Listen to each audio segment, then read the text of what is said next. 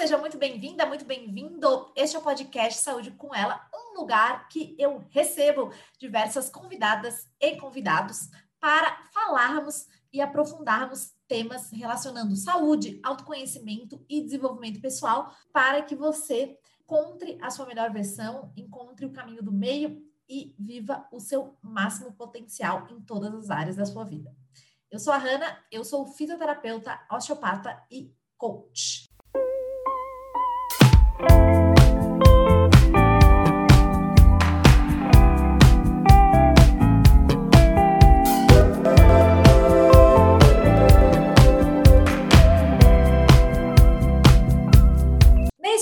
Site de hoje, vou falar sobre mudanças, as etapas da criação de um novo hábito e de alguma mudança. Lembrando que para instalar e criar um novo hábito, é preciso, primeiramente, um querer e existe a, o componente, na realidade, de repetição. Mas eu vou falar aqui algumas etapas.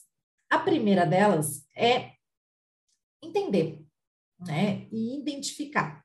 Ou seja, primeiro, reconhecer. Então, o reconhecimento de que você deseja instalar um novo hábito ou mudar um padrão, né, de um padrão ruim para um padrão mais interessante para você. Então, essa identificação é muito importante e, além disso, que de preferência tenha uma relevância emocional essa mudança, esse hábito. Ou seja, que faça sentido internamente e que você saiba os reais motivos. Então, por exemplo, muitas vezes você deseja parar de fumar. Só que na realidade você quer viver mais para conhecer seus netos, para ter filhos, enfim, existem motivos reais, né? E é importante identificar, reconhecer tanto essa mudança que você quer fazer ou esse hábito que você quer instalar, como esses traquês internos. E é claro que nesse momento da identificação e desse entendimento, você pode vir a precisar ou querer ajuda profissional especializada.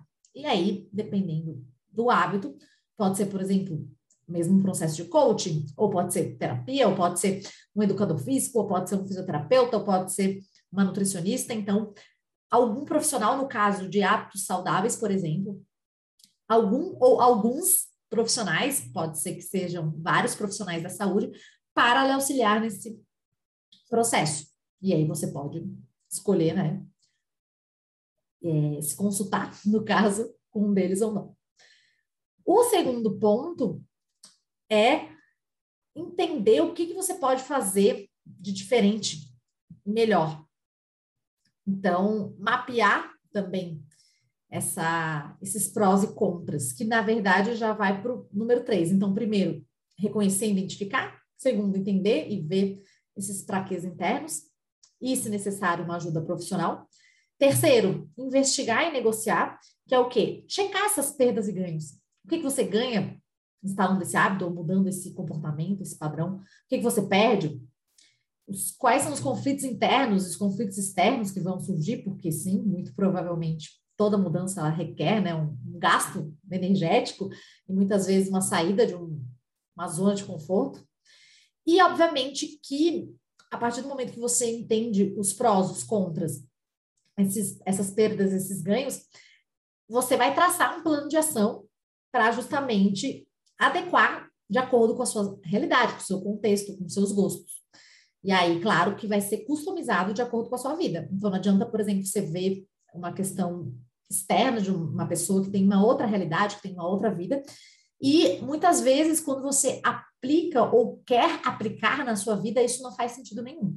Então, é importante ter esse bom senso e essa investigação. E aí, obviamente, que você vai para a parte de começar, né?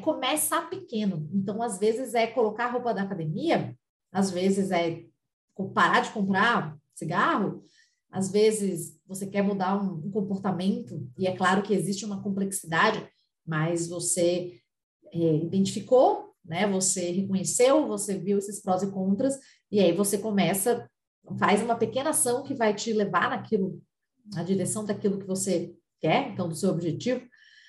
E aí, é, começar com essa ação simples que seja muito fácil, que você não tenha como não fazer.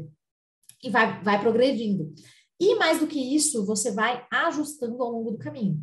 Então, lembrando que vai necessitar ter repetição e disciplina e que a motivação ela pode acabar. E aí, o último ponto, e não menos importante, é essa flexibilização, que são esses ajustes, essas melhorias contínuas ao longo do caminho. E é importante identificar também o que pode te auto-sabotar nesse meio do caminho, porque sim, a gente pode ser o nosso melhor amigo e o nosso pior inimigo.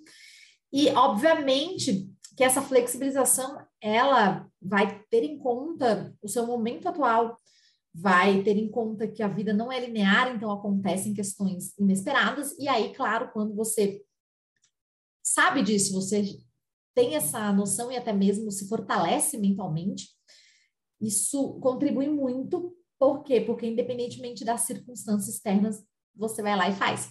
Então, por exemplo, aqui em Curitiba, que é onde eu moro atualmente, muitas vezes é muito frio. E aí é óbvio que eu também tenho preguiça de acordar para, por exemplo, me exercitar. E alguns dias, obviamente, que eu fiquei mais um tempo na cama, porque, né, mereço.